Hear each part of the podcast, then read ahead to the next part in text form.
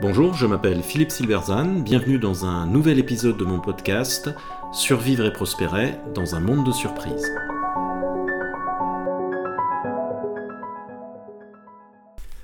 Comment l'émission Cauchemar en cuisine dévoile le vrai visage de l'entreprise? On critique beaucoup les chaînes de télévision et souvent à juste titre, mais le paysage audiovisuel recèle quelques pépites et Cauchemar en cuisine, l'émission de Philippe Etchebest, en fait partie. Très peu d'émissions évoquent la réalité du monde de l'entreprise et aucune ne le fait aussi bien. 20 millions de nos concitoyens travaillent dans le secteur privé, mais nous sommes pourtant toujours le pays où dominent les pires caricatures sur l'entreprise et ses dirigeants, grands et petits. Le commerçant est un être asocial, immoral, tout entier consacré à compter ses sous, en en prenant le plus possible à un client qu'il vole sans scrupule et à des employés qu'il exploite sans vergogne. D'où l'intérêt de Cauchemar en cuisine. Le principe de l'émission est simple. Philippe Etchebest, chef étoilé et meilleur ouvrier de France, vient en aide à un restaurant en difficulté. Le déroulement de l'émission est immuable.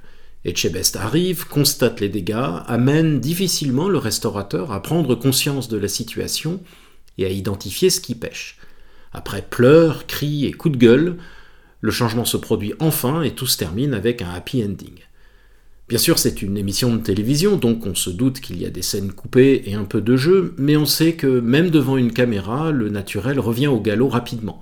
Et c'est ce naturel qui est intéressant.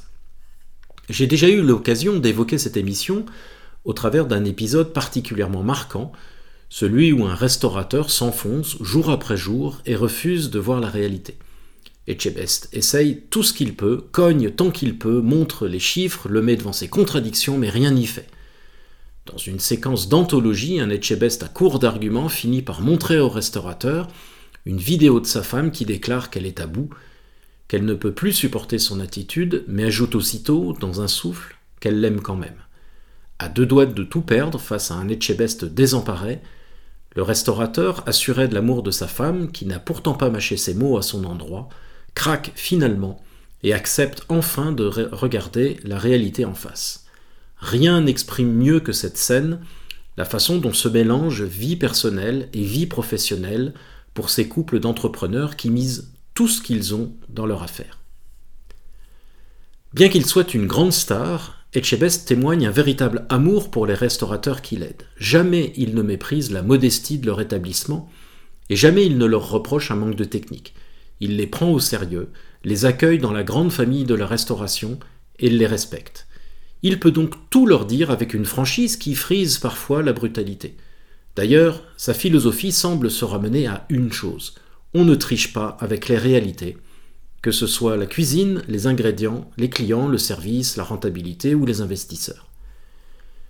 Une scène saisissante illustre cette exigence de réalité, celle de ce jeune restaurateur qui conduit son établissement dans le mur par sa désinvolture. Un Etchebest grave, lui rappelle que sa mère a hypothéqué sa maison pour le financer et qu'elle est sur le point de tout perdre. C'est une leçon éthique. Et Chebest rappelle le devoir de responsabilité de l'entrepreneur envers ses parties prenantes, et en particulier ceux qui le soutiennent et le financent, parfois en prenant d'énormes risques personnels. Là encore, une situation complexe mais tellement courante où se mêlent amour, famille et prise de risques financiers. Etchebest joue généralement sur trois angles. Il provoque, parfois avec difficulté, une prise de conscience de la situation. Il apporte également une aide technique, comment organiser sa cuisine ou le service, comment remanier le menu pour qu'il soit plus facilement gérable et rentable, comme répartir les rôles au sein de l'équipe, etc. Mais surtout, il impose l'idée qu'aucun commerce ne peut fonctionner sans une éthique, et que celle-ci s'exprime au travers de sept vertus. La prudence, impératif pour le restaurateur de trouver des clients, de les satisfaire et de gagner de l'argent pour perdurer.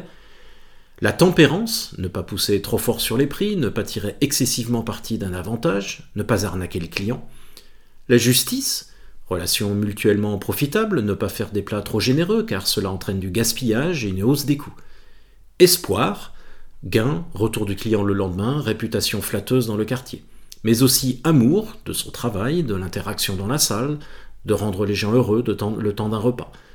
Courage, se lever le matin et travailler dur, et foi, entendu comme quelque chose de lié au transcendant, c'est-à-dire non réductible à un calcul de son intérêt. La vocation, la fierté des plats créés, si simple soit-il parfois, l'identité professionnelle, le respect des pairs, la reconnaissance sociale, le fait d'avoir une cuisine impeccablement propre, même si le client ne la voit jamais. Ce faisant, Etchebest, meilleur ouvrier de France, se fait le promoteur infatigable, de manière implicite mais implacable, des vertus bourgeoises déjà énoncées par Adam Smith il y a 200 ans, dont la pratique est la condition indispensable à la réussite dans un métier où le travail est immédiatement soumis à la sanction du réel. Bien loin des caricatures dont notre pays se délecte sur les commerçants, artisans et entrepreneurs, Cauchemar en cuisine fait œuvre utile en montrant à sa façon, sans doute avec ses limites mais avec amour, un monde commercial fascinant de richesse humaine et d'héroïsme quotidien qui possède par là même une dignité propre dont nos concitoyens devraient avoir plus conscience. Merci de votre attention, vous pouvez retrouver cette chronique et bien d'autres sur mon blog www.philippe-silberzan.com. À bientôt.